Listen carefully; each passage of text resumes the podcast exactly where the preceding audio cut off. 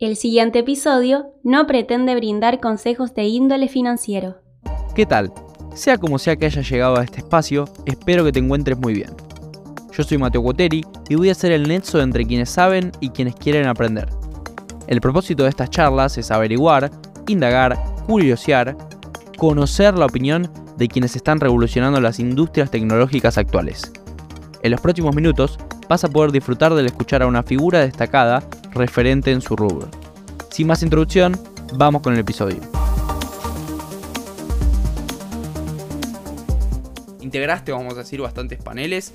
Sos un, speaker, alguien que, se lo escucha hablar bastante seguido acerca de, Ethereum particularmente. Pero me gustaría que, que, te presentes vos mismo, que quizás contestes a la pregunta de quién es Toño Romero y por qué, por qué cree que hoy está aquí charlando, charlando con nosotros.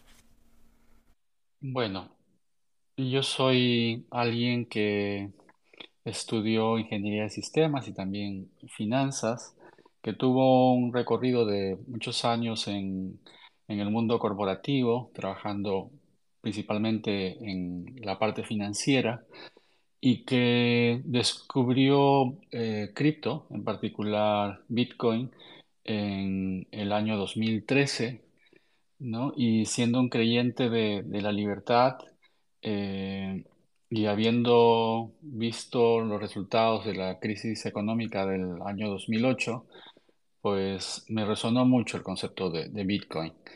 Eh, me entusiasmé mucho con, la idea de esta, de esta moneda que no era controlada por ningún gobierno y que tenía una emisión que estaba programada, está dentro del código y que no era manipulable, eh, a diferencia de lo que se había vivido y se sigue viviendo eh, por la época del, 2008 y 2009. luego, luego de la gran subida de, Bitcoin, este, la verdad es que cometí el error de no haber leído el paper, ¿no? Eh, y me salí rápidamente, tempranamente de, Bitcoin, pero me quedó resonando la idea de, la blockchain en particular. Eh, hace un tiempo, eh, luego de dejar mi actividad corporativa, escuché de ciertas aplicaciones que ya se estaban trabajando sobre la blockchain, particularmente DeFi y NFTs entré a investigar al respecto y desde allí ya no salí. Eh, tuve la oportunidad de leer eh, en particular un libro que a mí me, me ayudó mucho a, esta vinculación con el concepto de Ethereum, fue The Infinite Machine de Camila Russo. Ahí hay una sección en particular que a mí me, conectó y con la cual eh, me entusiasmé por, por este ecosistema y, y hasta el momento no, no he salido. Y si me preguntas por qué creo que estoy aquí, es porque eh, soy un entusiasta en esta tecnología y no puedo evitar sino transmitir a todo el que quiera escuchar estas, estas ideas. Genial. Me, me quedo sobre todo con, con esta, esta opinión que tenés en cuanto a, a ese libro en particular. Yo personalmente no, no tuve la suerte aún de, de leerlo, sobre todo porque aquí en Argentina es, un tanto complicado que, llegue. Pero sí, por ejemplo, leí, eh, que yo recuerde, Mastering Ethereum, que creo que es de, Andreas Antonopoulos. Y la verdad que es, un gran, gran libro. Más allá de, mm, de estos dos libros que quizás ya tienen cierta. ya están establecidos en cuanto a, a Ethereum en general. No sé si hay algún otro libro oculto el cual sea interesante que, podría llegar a recomendar para quienes, quienes estén dando sus primeros pasos en todo este mundo. El libro que tú comentas es muy bueno desde el punto de vista técnico, o sea, de los fundamentos, que en realidad han cambiado porque ya estamos con Demerge y, y pues Ethereum no para de, evolucionar, pero es un buen libro para entender eh, lo que hay detrás, la tecnología que, hay detrás. Em, por supuesto, Infinite Machine es un buen libro para conocer la historia. Lo mismo que Cryptopians de Laura Sheen, también es otro enfoque en la historia. Em, hay otro libro también muy bueno, eh, Out of the Ether, Out of the Ether. En cuanto a historia eh, de Ethereum, también es muy, muy bueno. Out of the Ether. Y en realidad, para saber lo que está pasando en la tecnología, eh, es muy difícil encontrar un libro que, que pueda seguir el ritmo a Ethereum. Lo mejor es ver la página de ethereum.org o seguir las conversaciones de los Orcore Devs por el lado de la tecnología. Pero ahí te, te dejo unos tres libros que, que me parecen que son muy buenos para quien quiere conocer los antecedentes. Sin duda, considero que, que por más que podamos recomendar libros, que, que no es el, propósito principal de la charla, seguramente la mayoría de los, de los, que, de los que recomendemos o los que mencionemos, sobre todo aquellos que, que explican quizás una pata más técnica, hayan o, o tarde o temprano quedarán desactualizados con, con lo rápido que se, que se mueve todo esto. Ahora, hay algo ya dando el puntapié inicial para, para arrancar con nuestra conversación, Toño. Hay algo que todos estos libros tratan en común y es de lo cual hoy venimos a charlar. Si bien venimos a charlar acerca de, todo este tema que, que, está resonando este último tiempo, desde que, desde que pasó el merge, que, que, tiene, que tiene que ver con todo lo que, lo que es con, con el escalar Ethereum, sin, sin perder esa, esa tan, tan primordial descentralización. Todos esos libros tratan sobre Ethereum. Y quizás algunos más básicos, otros más complejos, otros abordándolo desde una pata más técnica, otro más en cuanto a su historia y sus valores. Sin embargo, hay muchas formas de, de definir a esta, tecnología, a esta herramienta. Si yo le pregunto a una persona que, sabe este, sobre este tema, ¿qué es Ethereum? Hay personas que quizás lo abordan desde, el concepto de blockchain, otro quizás desde una moneda, el Ether, otros desde un protocolo, otros desde una red misma incluso. Usted, ¿cómo, cómo definiría usted el, ¿Qué es Ethereum? De, de, forma, de la forma quizás más sencilla posible, sé que no es fácil, hasta incluso hay, hay algunos que otros que mencionan el, el, concepto jardín infinito, pero, pero no sé, quizás usted, Toño, que, que, que tiene una, una, experiencia más, más consolidada en todas estas herramientas, tiene una, una definición más exacta, más simple de comprender. Y creo que hay diferentes lados por donde acercarse a Ethereum. Está el lado técnico de una gran máquina mundial, que si hablas con alguien que tiene un primer acercamiento es, es, es realmente complejo. A mí me pasó que la primera vez que escuché el concepto, la verdad que no lo pude asimilar. Es la parte técnica y efectivamente es una red descentralizada que nos permite correr contratos inteligentes. Eh, tienes el enfoque del jardín infinito, ¿no? que es un lugar donde todos comienzan a crear cosas eh, sin pedirle permiso a nadie, ¿no? y que tiene mecanismos de, de protección incorporados, que básicamente son jardineros, que estamos velando eh, no para destruir cosas, sino seleccionando las mejores, digamos, para que puedan supervivir. Y es infinito porque esperamos que dure para siempre. ¿no? Este concepto viene de los juegos finitos e infinitos.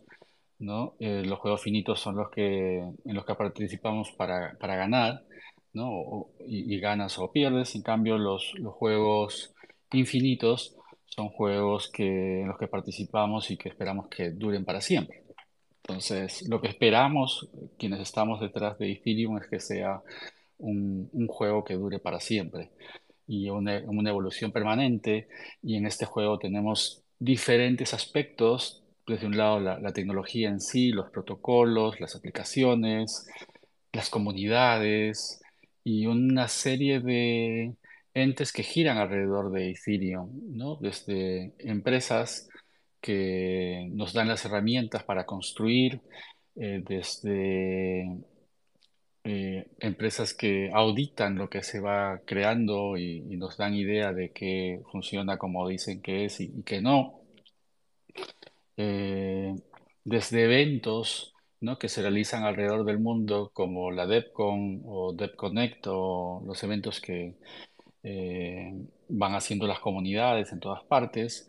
Es todo un ecosistema, una serie de, de de entidades eh, que se unen en este jardín, que como te digo, esperamos que dure para siempre. Es también, y, me gusta mucho esa, esa idea, es un protocolo para la coordinación humana, ¿no? En lugar de utilizar un intermediario, utilizamos este protocolo, este sistema que sigue unas reglas que ya están predefinidas y que todos conocemos, que nos permite hacer acuerdos, realizar transacciones eh, sin la intervención de un tercero. Y, en el fondo, para mí ese es el concepto más importante, la, la no intervención de un tercero, porque para mí en el fondo Ethereum es un equivalente a, libertad, en darle poder a la gente. Todo se crea sobre ese concepto.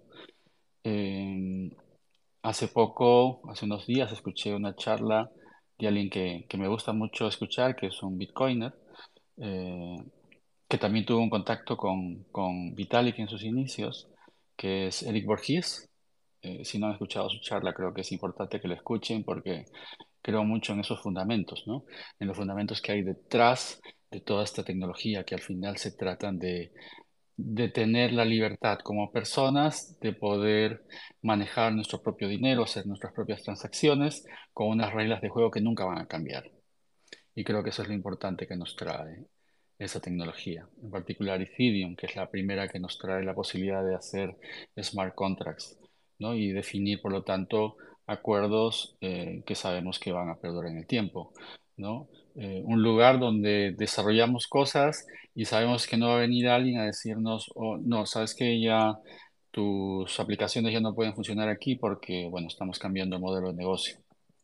¿no? Eso es algo que no va a ocurrir y que, bueno, todos estamos pendientes de que eso se mantenga de esa manera. Y tal vez la explicación más sencilla, porque también me he encontrado con la necesidad de explicar en 30 segundos a, alguien este concepto. De pronto sale la pregunta, ¿y bueno, ¿y qué es Ethereum? Y a contarle todo lo que te he contado hasta el momento, pues lleva un tiempo eh, y probablemente algún conocimiento. Lo que también digo es que es una evolución de Internet, ¿no? Es una Internet que incorpora el valor, es una Internet más completa, es lo que debió ser Internet al principio. ¿No? que pasó por varias etapas, donde al principio fue muy descentralizada, eh, pero que falló en incorporar el concepto de valor. Luego, por necesidades propias de negocio, se volvió muy centralizada y ahora buscamos que sea nuevamente libre, descentralizada, pero que ya contenga el valor. Entonces, creo que hay eh, todos estos diferentes acercamientos que se pueden hacer a este concepto. Y eso es lo bonito, no es simplemente una máquina, es mucho más que eso. Sin duda, sin duda se lo puede abordar de, desde muchas perspectivas, todo lo que tiene que ver principalmente con, Ethereum, quizás el explicar Bitcoin me imagino que, incluso por una cuestión de, funcionalidades y de, y de la cantidad de puertas que abre, básicamente es un tanto más sencillo.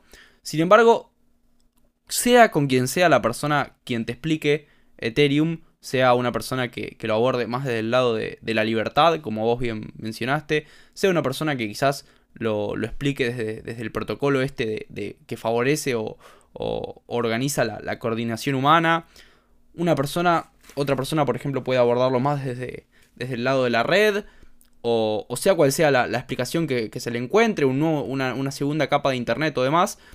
Todos van a coincidir en algo porque es algo que pasa realmente y, quienes usamos Ethereum a diario estamos bastante al tanto con, las altas comisiones que se cobran. Hoy este, este jardín infinito, como, como bien vos, vos, mencionaste, se encuentra con, una barrera para crecer, vamos a decirle. Y la barrera para crecer que, que, con la que se encuentra es lo que hoy es el gran problema quizás que, que tiene Ethereum, que es escalar escalar para permitir una mayor adopción de usuarios, para bajar las comisiones y demás. ¿Por qué Ethereum hoy se encuentra con, esa barrera, con esa, con esa mejora de performance que tiene que hacer para quizás el día de mañana realmente poder ocupar ese rol en, el mundo que, todos quisiésemos, desde, desde, este espacio hablo, que, que ocupase? Sí, es cierto. Em, si bien esta computadora mundial es segura, te permite cargar programas de manera eh, inmutable, eh, por otro lado, este, te da libre acceso a en cualquier lugar del mundo, eh, tiene un problema y es que es lenta y es cara, ¿no? Que es lo que tú comentas. Eh, desde el principio se ha venido pensando en cómo resolver esto y, en principio nos encontrábamos con este problema que es el, trilema, ¿no? de, de las blockchains, eh, en el que tú tienes tres vértices, digamos. Tienes por un lado la, la seguridad, tienes la escalabilidad y la descentralización.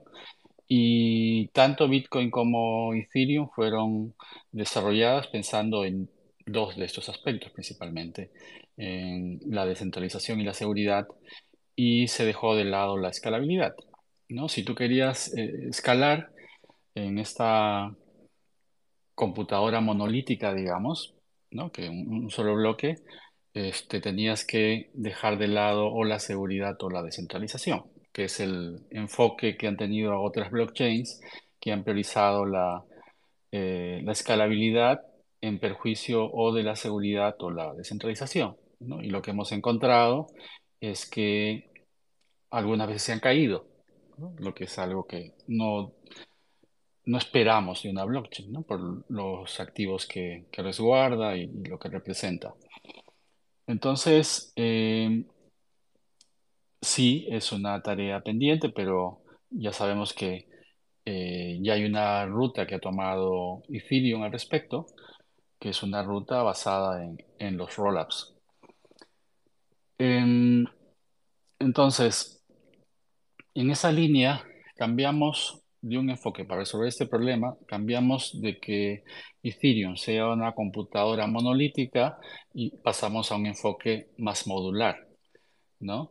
Donde en Ethereum se queda todavía la seguridad eh, eh, basada en el, en el consenso que tiene, que tiene Ethereum, la descentralización también se mantiene, eh, pero lo que se empiece a tercerizar justamente para generar mayor velocidad en las transacciones y un menor costo es la ejecución, ¿no? Si hablamos de los elementos de esta computadora que tienen, como decía, una capa de consenso, una capa de manejo de los datos o de disponibilidad de datos y otra capa de ejecución, las dos primeras, el consenso y la disponibilidad de datos, se queda en Ethereum, pero se terceriza la capa de ejecución.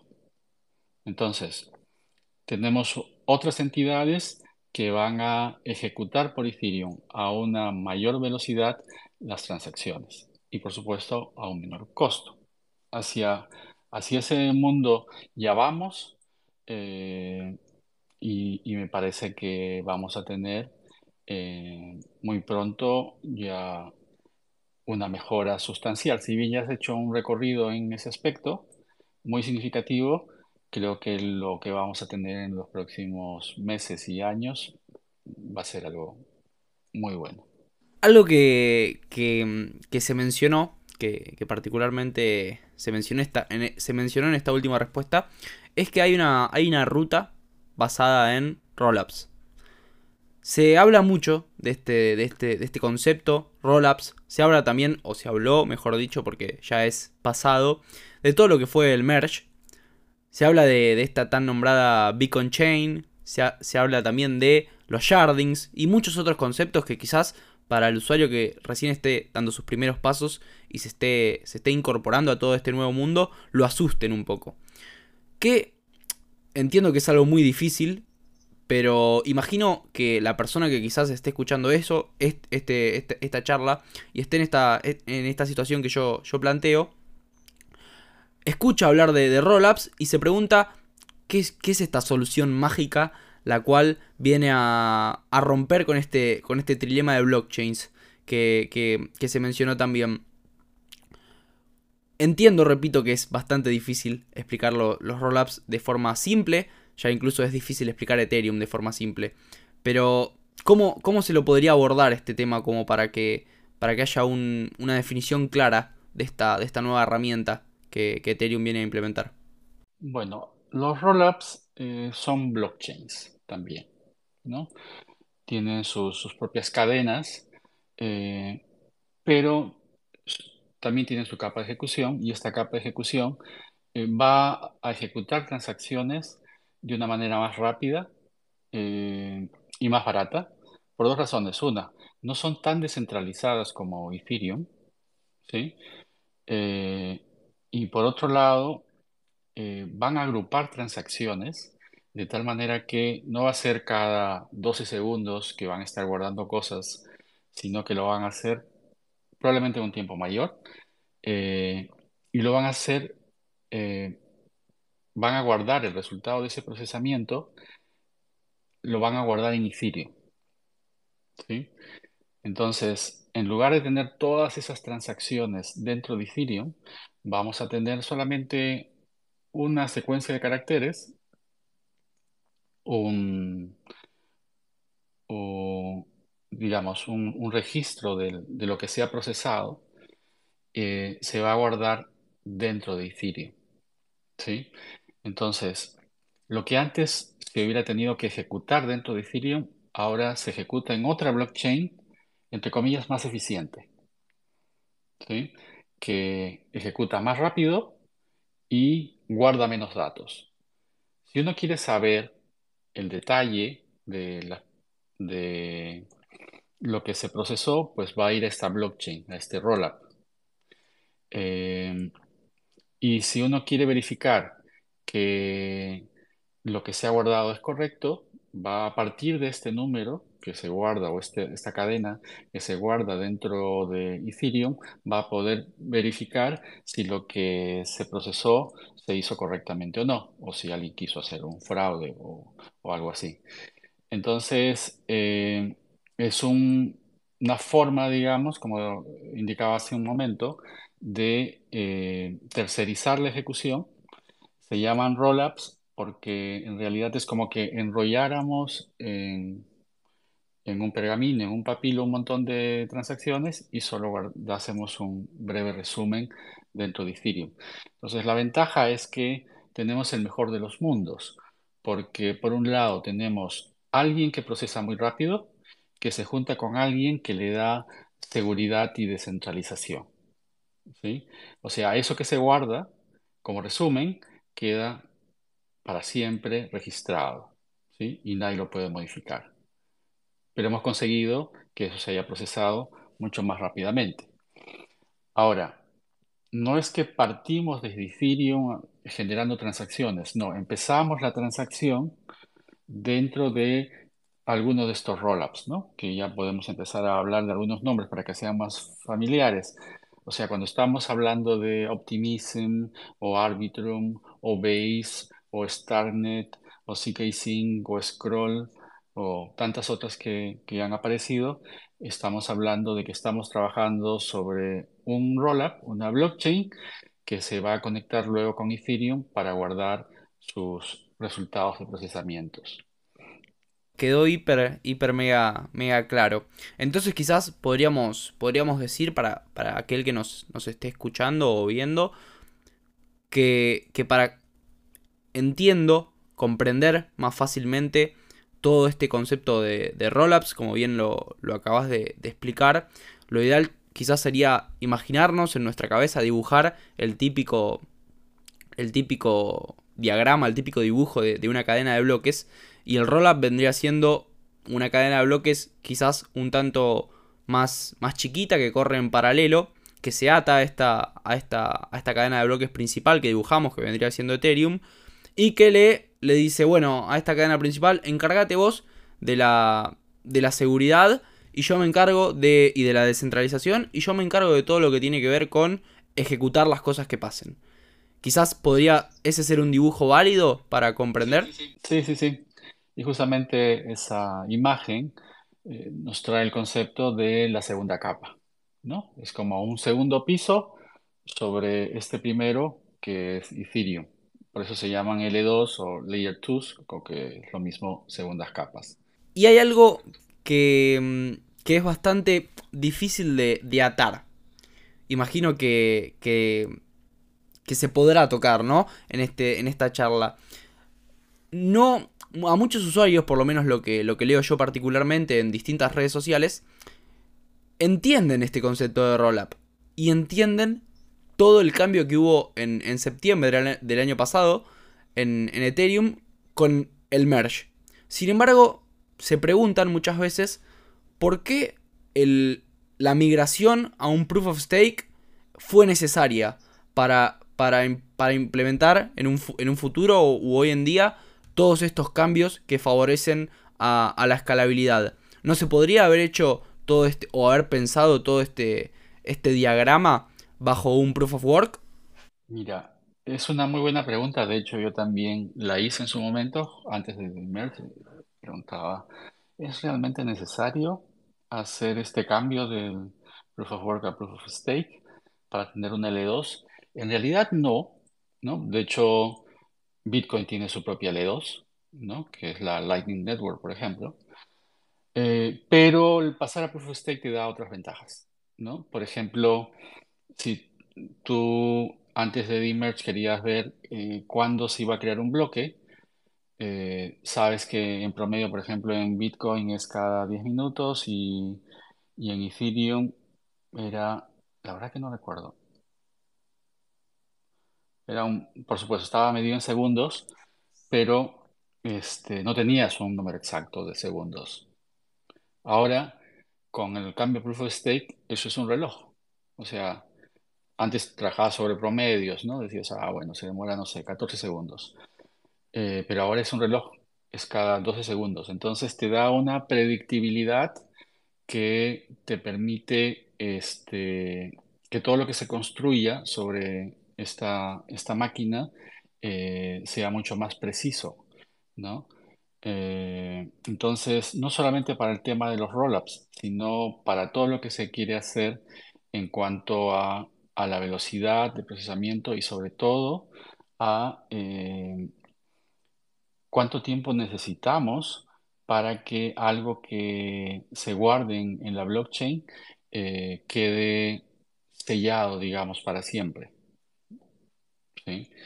Eh, actualmente, pues, eh, tenemos que son más o menos unos 15 minutos, ¿no? Que hay que esperar para ver que, esto ya nunca más se va a revertir, para asegurarnos de eso.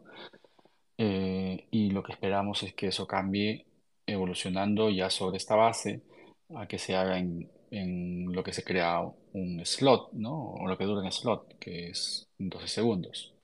Entonces, el hecho de que sea una máquina que ahora eh, sea más precisa, ¿no? Y, por lo tanto fácil de pronosticar, pues te ayuda a muchos de los cambios que, ahora vemos, ¿no? No solamente eh, asociado a los rollups. También una, un, dato que, bueno, se, me corregirá si, si, estoy, si estoy errado, que favorece eh, en cuanto a todo lo que tiene que ver con esta migración de mecanismos de consenso de un proof of work a un proof of stake, siguiendo con esta, con esta línea, con este objetivo quizás de hacer todo más rápido, y por lo que tengo entendido, repito, es que en un proof of work los bloques se van, se van minando de forma, de forma lineal. En un proof of stake, no, no es que todos los mineros en el mismo momento están, abocado, están abocados en, la labor de, encontrar el hash correcto para un mismo bloque. ¿Puede ser eso es un dato, un dato correcto? Bueno, en Proof of Work efectivamente todos están compitiendo, ¿no? En el caso de Proof of Stake, eh, no están compitiendo porque básicamente es un, es un sorteo, ¿no? Este, todos están eh, calificados para participar porque han puesto algo en stake y entre ellos se hace cada cierto periodo, cada época en particular, es el nombre, se hace un, sorteo para eh, definir a quién le va a tocar ser el, que genere el, nuevo bloque.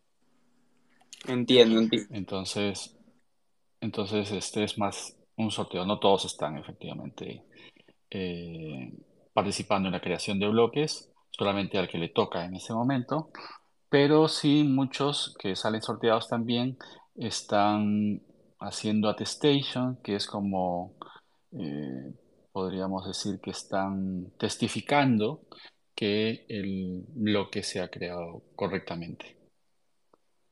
¿no? Entonces hay otros roles adicionales para los que participan en este, en este proceso. Entiendo, entiendo. Entonces podríamos decir que, no todos están, están abocados puntualmente a la, a la misma labor, como, como sí quizás ocurre en, en, una, en una prueba de trabajo. Ahora, me quedo, repito, es, es un término del cual podríamos abordar la charla entera. Sin embargo, me quedó ahí una, una arista que tocar. Cuando mencionamos los, los diferentes rollups que hay, uno, una gran diferenciación entre estos, entre estos dos tipos de blockchains es que hay algunos que, se, se, denominan, se los llaman optimistas. Y hay otros que, que implementan esta prueba de cero conocimiento. No sé si, si podríamos abordar quizás por arriba el tema sin, sin intrometernos tanto, porque repito, es bastante, bastante extenso. Si se podría explicar cuál es la diferencia entre estos dos. Últimamente ah, se habla de que las, las pruebas de cero conocimiento son el futuro, que, que, son una innovación gigante. Quizás algunas personas lo, lo, asemejan con la inteligencia artificial o el mismo Ethereum. No sé si, si se podría diferenciar estos dos tipos de rollups y, y explicar básicamente qué son. Claro. Em, ambos coinciden en las características de, ser blockchains, eh, de juntar una cierta cantidad de transacciones y de almacenar la información en, en Ethereum.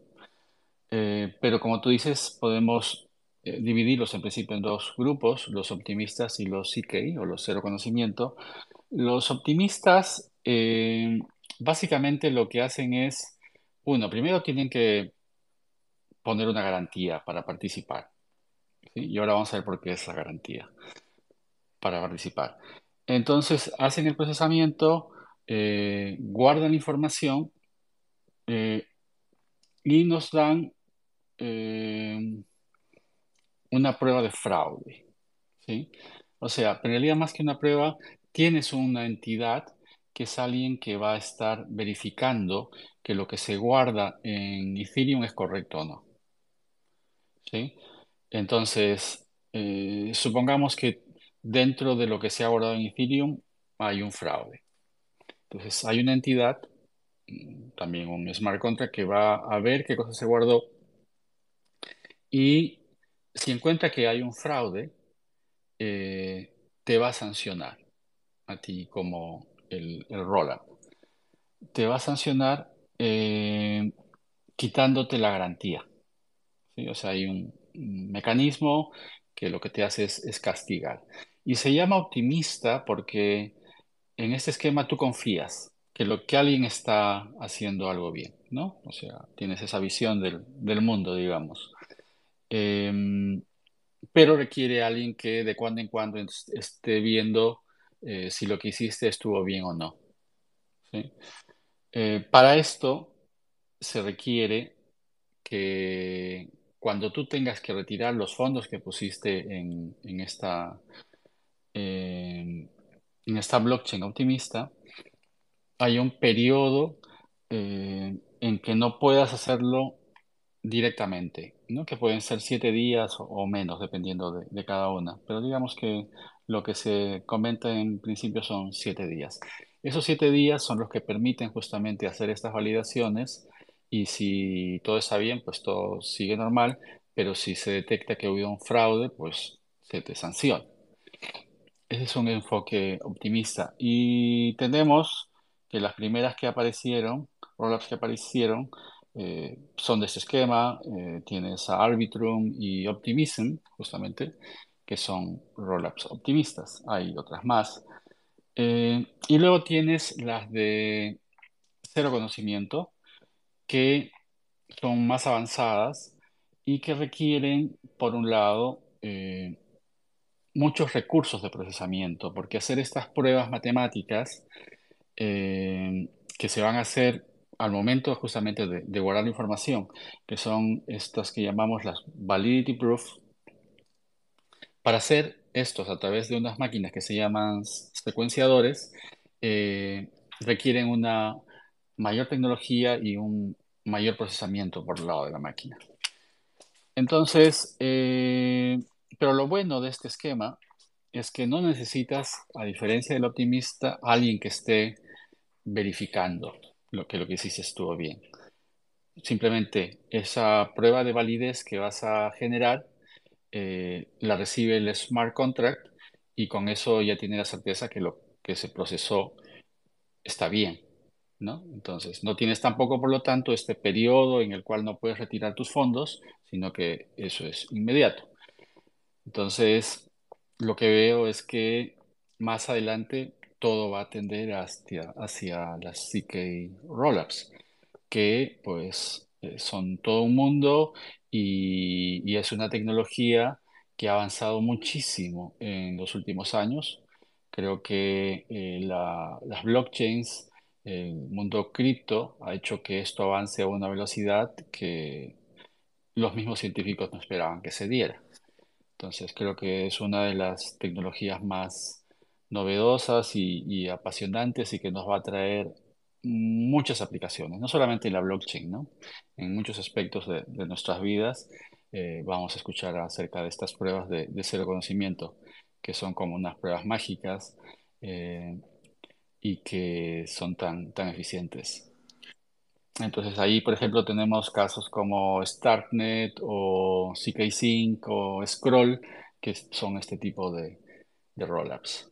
Yo, a mí alguna que otra vez me ha, me ha tocado quizás hablar sobre, sobre estas pruebas de cero conocimiento, estos roll, up, este tipo de rollups, y mm, muchas veces entra, entra en duda o, no se termina de entender cómo es esto de, verificar un, dato sin, conocerlo.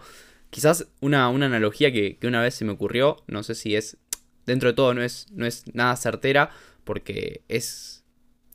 Se lo intenta llevar lo más simple posible, explicar lo más simple posible. Si uno quizás entra, entra a detalle se va a dar cuenta que, no es del todo así. Es como cuando, cuando quizás estás en un, en un, estadio de fútbol, en un partido de fútbol, y hay un, hay un penal para tu equipo. Vos podés, te das vuelta y, no lo mirás, ese, ese, penal, a ver si, si es gol o no. La forma de verificar si es gol o no, si, si la gente gritó el gol, vas a haber verificado el gol, vas a haber verificado que haya, que haya entrado la pelota al arco, sin embargo no vas a tener el, dato en concreto de dónde entró, a quién le pegó o, hasta incluso dónde, dónde, fue que pateó. Así que quizás es, una forma, repito, bastante simplista de entender todo, todo esto. Yo te daría un, otro ejemplo en la misma analogía del estadio de fútbol. Em, estamos tú y yo juntos y te digo, ahí al frente está Jorge. Y tú dices, pero ¿dónde? No lo veo. Yo te digo, yo sé dónde está. Y tú me dices, demuéstramelo. Entonces yo agarro mi, te digo que cierres tus ojos, agarro mi máquina fotográfica que tiene un zoom muy potente, le tomo una foto y, te la muestro, ¿no? Luego te digo, mira, aquí está. Entonces así yo te demuestro que yo sé sin decirte más datos de dónde está. ¿Sí? Entonces, te, demuestro que lo que hice es, correcto eh, o te demuestro que yo sé algo sin darte detalles, ¿no? De, una manera que para ti es convincente. Así es más o menos cómo funciona efectivamente una prueba de, cero conocimiento. Genial, se, adapta seguramente mucho más esta, esta analogía a lo, que, a lo que sucede realmente. Ahora, me queda, si bien se, se, están tomando, hay una, hay una ruta de... Mm, no de aprendizaje, sino de, trabajo, un, roadmap a seguir como para, para escalar y realmente implementar todos estos cambios de los cuales se habla y se discute hace tanto en, la comunidad de Ethereum. Sin embargo, ya ha pasado el merge hace aproximadamente un año, podríamos decir. Me interesaría consultar acerca de, bueno, cuáles son los, los próximos quizás pasos importantes a, a seguir para, para Ethereum, para seguir en este, en esta línea, para seguir con este objetivo, para estar cada vez más cerca, para, para cumplir con este, con este roadmap. Sí, eh, Vitalik había compartido ya un, roadmap de ciertos, eh, no, no etapas, no le gusta llamar etapas, sino cosas que hay que hacer, algunas en paralelo y que tienen unos nombres un poco raros. Tuvimos el, merge, eh, ahora lo que deberíamos tener pronto dando sus mayores resultados y creo que es lo que es lo más relevante para la escalabilidad es The Source, que tiene que ver con algo que se llama proto sharding. Em, eso esperábamos que estuviera a fines de este año, ya estamos prácticamente a fines. No estoy seguro de que se pueda lograr este año, pero es lo que va a hacer que los rollups reduzcan sustancialmente sus costos. Yo creo que cuando eso esté, ya el tema de los costos va a ser irrelevante, porque vamos a pasar de pagar centavos de dólar, que es lo que pagamos actualmente, a pagar milésimas de dólar. Entonces, ya llegamos a niveles que, que seguramente seguirán mejorando, pero la gran reducción de, los fees ya se habrá dado, y eso se va a dar con Protodank Sharding. Protodank Sharding, para hablarlo eh, de una manera sencilla, lo que va a hacer es que justamente va a ser una ayuda para los rollups que ahora guardan ese pequeño dato dentro de Ethereum, pero lo guardan en la capa de ejecución. Eh, y compite ahí con toda la información que se guarda eh, por la propia Ethereum eh, y es muy caro. Entonces se va a utilizar la capa de consenso para guardar un nuevo tipo de dato que se llaman los blobs que van a tener un costo menor, o al menos es lo que se espera, y una capacidad de almacenar mayor. O sea, se va a, se va a multiplicar por 10 más o menos lo que se puede guardar actualmente a un precio menor. Eso va a potenciar principalmente los rollups, eso estaba pensado más para los rollups, y es lo que va a hacer que eh, se reduzcan los fees de una manera sustancial.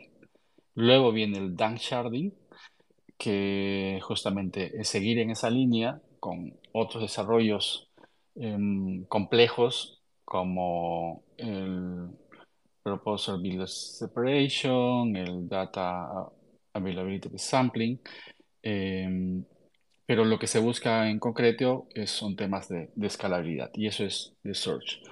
Em, también, por ejemplo, ahora que vamos a tener muchos datos guardados en la blockchain y eso puede ser un problema porque mientras más grande la blockchain necesitas más recursos para guardar esa blockchain porque acuérdense que todas las máquinas guardan esa blockchain, una copia de esa blockchain eh, y lo que ocurre naturalmente cuando tienes una necesidad de guardar mucha más información es que tienes necesidad de más recursos, en este caso más disco, y por lo tanto te cuesta más, y por lo tanto hay menos personas o empresas que pueden participar de esto, y por lo tanto vamos hacia la centralización. Entonces, ¿qué viene para compensar eso? Pues eh, que ya eh, Ethereum no va a guardar toda la historia de las transacciones desde el momento cero, sino que cada 30 días se va a ir depurando la información. Entonces, eh, The Purge, que es otro de, los elementos del roadmap, eh, también es algo que se va a implementar, ¿no? Ya no tener que guardar toda la información histórica y eso hace que los validadores sean más ligeros, no tengan que guardar tanta información. Eh, Diverse también está relacionado con eso, eh, cambiando mucho de la criptografía, en lugar de Merkle Trees pasar a Merkle Trees, haces que los validadores también sean más ligeros. A lo que apuntamos es que eh, no haya necesidad de una computadora muy potente para participar como validador. El sueño es poder validar desde un smartphone, por ejemplo. Entonces, estos cambios que se van a hacer están relacionados con eso. Eh, luego tienes eh, The Splurge, que tiene que ver con un montón de mejoras, como por ejemplo account extraction, como por ejemplo mejorar la, la IBM. Entonces, hay cosas que están relacionadas con la escalabilidad, que es lo que nos interesaba el día de hoy, que tienen que ver sobre todo con the search, pero también hay temas que apuntan a, la seguridad y la eh, descentralización, ¿no? Cuando, cuando mencionaste toda esta, esta nueva todas estas nuevas funcionalidades que, se van a agregar con, las próximas actualizaciones, mencionaste que, bueno, en, esta, en este ítem, vamos a decir, de, todos los que se fueron, se fueron charlando, en el cual, bueno, las, las, comisiones de, transacción en un, en un rollup van a pasar a ser milésimas de dólares. Hablaste de que se podría multiplicar hasta por 10 en cuanto a el, el abaratamiento de, de, los costos de los, de los rollups. Muchas veces, ya que, ya que se menciona un número, y, principalmente antes de que, de que, el merge suceda, hoy en día también quizás pasa o, uno lee, pero con menos frecuencia, se hablaba de que, de que Ethereum podía escalar con todos estos cambios de acá a largo plazo, hasta en cuanto a su, a su performance, hasta por 64 veces. ¿Por qué es que se utilizaba ese número en concreto? Tú dices en incrementar las transacciones por segundo o hablas de reducir las tarifas? No, de, incrementar las, las, transacciones. Ah, eh, no lo sé. Eh, lo que se habla al final es que vamos a multiplicar por, o sea, vamos a llegar a 100.000 transacciones por segundo. O sea, estamos muy lejos de eso. Si te fijas actualmente, los rollups sí están ayudando a que se incrementen las transacciones por segundo, los han multiplicado por 5 pero todavía mucho camino por, por recorrer. Eh, merge en realidad no iba a generar nada al respecto, ningún cambio al respecto. Era básicamente era cambiar esta tecnología como base para, para construir otras cosas y, también otros argumentos que, de los cuales podríamos hablar. Eh, pero en realidad hasta que no ocurran los cambios no, no, no, sabemos. Esto que estoy diciendo de 10 es un número que tiro al aire porque es probablemente mi, mi expectativa de reducción de fees, pero veremos. Podría ser mejor. Creo que va a estar muy cerca de eso.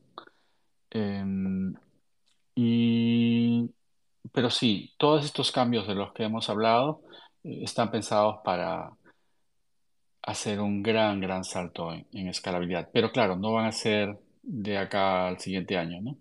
Yo creo que estamos hablando más bien de unos cinco años, más o menos. ahora lo inmediato es el proto sharding. Y ahí veremos. Ahí, una vez que simplemente nos podemos reunir y ver qué, fue finalmente. Se entiende, se entiende. Muchas veces quizás se, se peca de, del ser ansioso, sobre todo por, lo, que, lo que este tipo de tecnologías y lo que el mundo actual nos, nos tiene acostumbrado al, constante cambio. Alguna que otra persona quizás pensaba que, después, de, después del merge ya Ethereum iba, iba a, cumplir con todas las expectativas y a, finalizar y alcanzar este objetivo de, de, la escalabilidad. Sin embargo, hay un, hay un camino largo que recorrer. Sobre todo es, es bastante, bastante difícil tomar cambios rápidos, radicales, sin cuando, cuando el dinero de, las, de los usuarios de, Ethereum está, está en juego. Así que... Disculpa que te interrumpa allí, hay algo importante que, que me das pie a decir.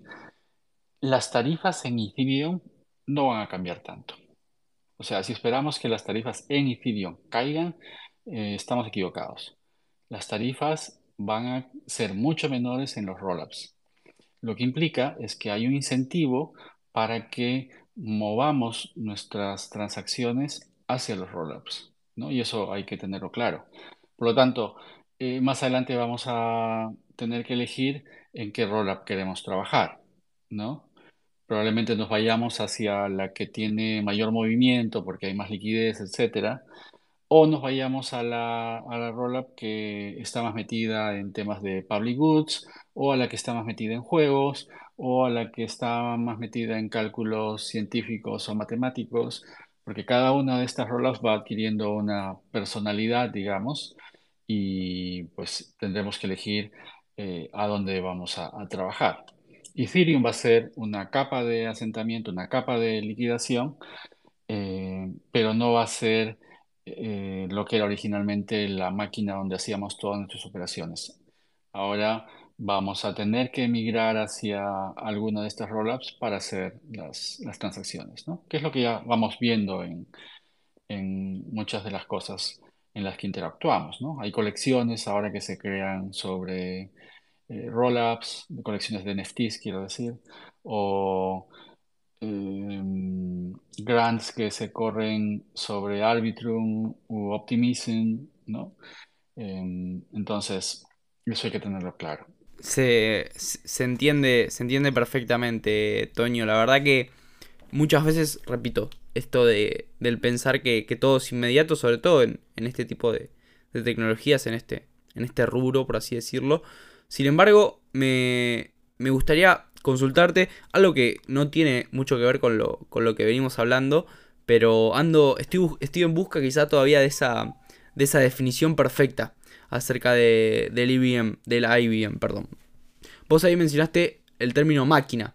¿Dónde entra esta, esta máquina virtual de, Ethereum en, todo este, en todo este diagrama? Por más que, repito, no, no tenga mucho que ver con lo que, con lo que venimos hablando. Bueno, la IBM o la Ethereum Virtual Machine es eh, efectivamente una computadora que empieza a funcionar cuando todos los participantes en la red de Ethereum corren un, un protocolo o un programa, ¿no? que es el que permite que haya el consenso, pero también que habilita esta computadora.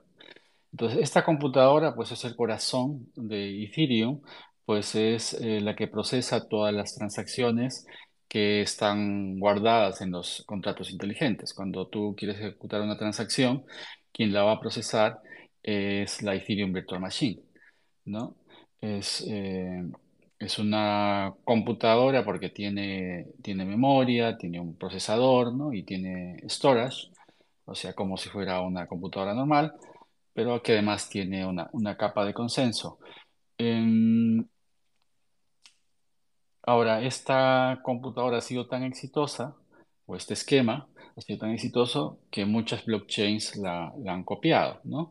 Eh, y esas son las, justamente las blockchains que son EVM compatible, o sea, compatibles con esta, con esta máquina. Em, es la que nos permite eh, comprar o mintear un NFT o la que nos permite eh, intercambiar ETH o diferentes criptomonedas sobre la red de Ethereum o, o sobre las rollups actualmente que también son EVM compatibles de las que he escuchado o he leído fue la definición más, más simple, por lo menos, de, comprender acerca de esta, de esta máquina virtual. Sin embargo, me, mm, te iba a consultar también acerca de esto de, qué significa que, otro blockchain sea, sea compatible con esta máquina virtual. Bien, bien vos lo, lo contestaste. Me queda un último ítem, el cual, repito, quizás también no tiene mucho que ver con, estas, con estos tópicos que fuimos tratando en cuanto a la, escalabilidad de, Ethereum. Sin embargo, sigo buscando también con esta, con esta pregunta quien lo sepa explicar de, forma más simple. Muchas veces, en, muchas veces no. En, Ethereum se, se pondera y, se, se lo pone como un baluarte a la descentralización. De, caso contrario, ni se plantearía él cómo escalamos, ya que como bien vos, vos mencionaste a lo largo de la charla, se, agrandaría el tamaño de, bloques en el blockchain, eso haría que, la cantidad de, diferentes nodos se vea reducido y eso atentaría contra la descentralización. No se toma ese camino, claramente, porque, porque la, descentralización importa y es una, es una pata fundamental de, todo esto. Y cuando se habla de, descentralización y, se la pondera, se menciona que, sobre todo las personas que quizás son más, más afines a, la comunidad de Bitcoin, se menciona que Ethereum hoy cuenta con, una pata bastante centralizada, se lo, se lo, menciona como una crítica sobre todo. Se menciona a Ethereum y a los Amazon Web Service. ¿Cuál es el problema que hoy Ethereum, la red, cuenta con, con estos, con estos servidores. ¿Por qué se dice al mencionar y al unir estos dos conceptos, Ethereum y Amazon, Web Service, que eso afectaría contra la, centralización de, Ethereum? Yo creo que el problema está en que estás utilizando un servicio centralizado para participar como validador, ¿no? O sea, lo que se esperaría, lo ideal, es que si tú quieres participar como validador, tengas tu propia máquina conectada, ¿no? Eh, y que tú tengas control sobre ella y que no tercerices eso. Em, sí, yo creo que eso no es bueno, ¿no? Porque como digo, estás participando en la red a través de un esquema centralizado no tengo la estadística en este momento eh, de cuántos de los validadores utilicen este tipo de, servicio, pero eh, creo que la tendencia es eh, a buscar justamente con las reducciones de requerimientos de capacidad y, no diré, bueno, también con el, eh, la necesidad del importe del stake, que ahora, por ejemplo, tecnologías como la DBT este, nos, nos permiten, eh, porque ya no necesitas poner, eh, que es la, la tecnología de validadores descentralizados, ya no necesitas poner tanto if. Lo que se busca con esto es que tengas una participación más directa con equipos que no te cuesten mucho. Entonces, en la medida en que más gente vaya hacia esos servicios centralizados, pues efectivamente es un riesgo porque en el momento que ocurra que ese servicio eh, más o menos centralizado se caiga, pues una parte de la red de Ethereum se caerá, ¿no? Em, sí, yo creo que, que va por ahí. Se, Claro, se si, si- si todo el mundo, si todo el mundo eh, fuera hacia eso, pues no tendría sentido, ¿no? No estaríamos hablando de, de una red descentraliza. descentralizada. Perfecto, perfecto. Se, se entendió bastante. Como, como última, última pregunta, Toño, y ya ahora sí, liberándolo de, de, de todo tipo de, de, de acuerdo en cuanto a, a tiempo, me, me gustaría preguntarle, como hacemos usualmente con, con todos los, los invitados, ¿qué, qué siente que usted, como, como individuo, como Toño Romero, le, le aporta a todo el ecosistema? Conocimientos, una, una mirada distinta quizás de, de las cosas, una mirada distinta a la hora de explicarlas. No sé qué, qué es lo que cree que, le aporta. Mm, yo soy un entusiasta de Ethereum porque creo en, los valores y, y a todo aquel que le interese conocer de esto, pues yo encantado de, de enseñarle lo, lo que sé. Eh, participo actualmente también construyendo, digamos, porque soy parte de la comunidad de Ethereum Lima y también dentro del equipo de Izquipu. Y nuestra labor eh, en ese sentido es sobre todo de, educación, ¿no? A mí en particular me interesa mucho que haya más gente en América Latina eh, programando justamente en esta IBM de la que hablábamos hace un rato, ¿no? Queremos que haya más programadores que puedan construir sobre Ethereum y ahora sobre los rollups, porque considero que, por un lado, se viene una ola de innovación y de tecnología eh, de la cual no podemos estar al margen. Eh, creo que hay muchas oportunidades para nuestros países para eh, ser parte de esto, ¿no? Como constructores, no solamente como consumidores de la tecnología, que es lo que nos pasó en, en el nacimiento de la web. Ahora creo que podemos tener un rol más protagonista, pero hay que estar preparados y, pongo, creo yo, mi gra- granito de arena en, en ese sentido. Sin duda, coincido, coincido plenamente, sobre todo, bueno, hoy quizás contamos con una, con una ventaja de este lado de- de- del, del planeta Tierra, sobre todo porque, bueno, como, como bien hablábamos fuera de cámara, quizás sobre todo, repito, Argentina, puntualmente hablando, el hecho de contar con, con economía, con una economía, vivir en un país en el cual la inflación es, es moneda corriente, en el cual la moneda de, curso legal se devalúa constantemente, tiene un lado positivo y, y nos hace ser el segundo país peleando ahí con, con Turquía, con Turquía en cuanto a, a mayor adopción en todo lo que tiene que ver con, con estas tecnologías. Otra cosa que, que- que me pasa, Toño, es escuchar hablar personas, diferentes tipos de personas. En, en algún, en algún caso eras vos y hoy me sigue pasando. Y, y decir, ¿cómo, ¿cómo sabe tanto, no? Esta, esta persona. No sé si, imagino que alguna que otra persona que, esté escuchando esto le, sucederá lo mismo. No sé si podríamos o podría recomendar dónde es que usted ap- aprende acerca de todas estas, estas cosas de las cuales habla y explica con, con tanta claridad. Mira, no es que tengo mucha curiosidad, no es que sepa tanto, la verdad que sé muy poco este, comparado con lo que podrías encontrar en, otros lugares. Em, La principal fuente de información creo que es Twitter, ¿no? O sea, seguir a las personas correctas y a través de ellos ah, lo que escriben, no necesariamente en Twitter, sino en otros lugares como probablemente, no sé, Medium o eh, sitios donde dejen sus artículos, es un buen punto de partida, sobre todo saber a quién, a quiénes seguir dependiendo de, de cuál es tu, tu interés.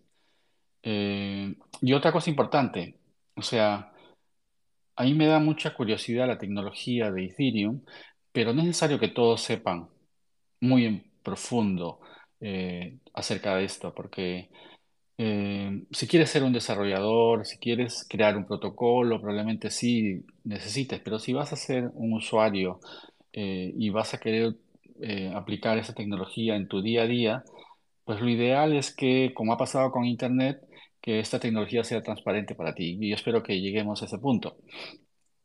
Eh, así que bueno, si tienen curiosidad, esas son las pistas que le doy, eh, pero digamos que no es indispensable, ¿no? O sea, nadie ha llevado un curso de, de Internet y conocido todos los aspectos de la red TCP/IP y los DNS y cosas como esas para poder aprovechar su potencial. Así que esto, esa, esta recomendación es sobre todo para los nerds que, nos están escuchando, que, bueno, si quieren ir por ahí. Genial, antes, antes de dar el, cierre ahora sí a la charla, esperemos que esta vez funcione. El otro día tuvimos nuestra primera experiencia con, con, alguno que, con algún que otro problema. El POAP de, de la charla de hoy es Tonior, como el username de, de nuestro invitado, T-O-N-I-O-R 1 y el número 1. Así que ahí lo pueden, lo pueden mintear, lo pueden claimear, así ya, ya lo tienen. Por otro lado, me gustaría, ahora sí, para, dar el cierre final, Toño, que, que, bueno, bien vos mencionaste que una de tus, de tus fuentes para aprender es, es Twitter, que nos menciones tus, tus redes sociales, así quien, quien está interesado y quiere seguir leyéndote, aprendiendo sobre vos, puede estar al tanto de, lo que opinás, de, lo, de, lo que, de los temas que hablas, básicamente. Eh, estoy en Twitter, es la principal red que utilizo.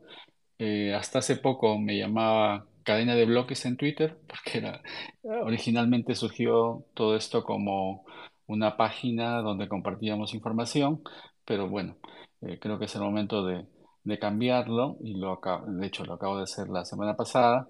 Me encuentran en Twitter como Tonio, T-O-N-I-O-R guion bajo ETH.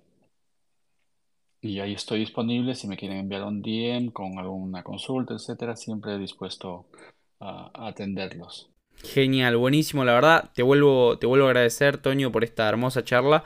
Me llevo un montón de aprendizajes. Espero que, que aquel que nos esté escuchando del otro lado le, le, suceda lo mismo, haya aprendido bastante. Le agradezco a todos los que estuvieron escuchándonos en vivo esta charla para quien no la haya agarrado entera y, y quiera seguir aprendiendo sobre, sobre todas estas, estas temáticas, se va a estar subiendo próximamente a nuestro, a nuestro podcast, a nuestro espacio. Hay muchas charlas en él, en el, podcast mismo, con similares a esta que tuvimos hoy con, con Toño. El podcast lo encuentran en, nuestro Twitter, el tweet fijado los va a redireccionar. Y ahora sí, sin, sin nada más que agregar, Toño, no sé si quedó algo en el, en el tintero.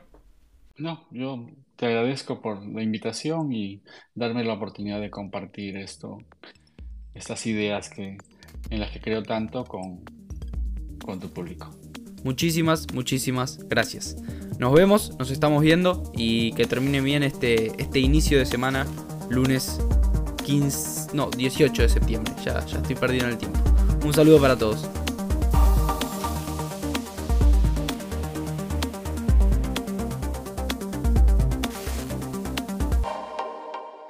Escuchaste Revolución un podcast original para Spotify. Guión y conducción, Mateo Cuoteri.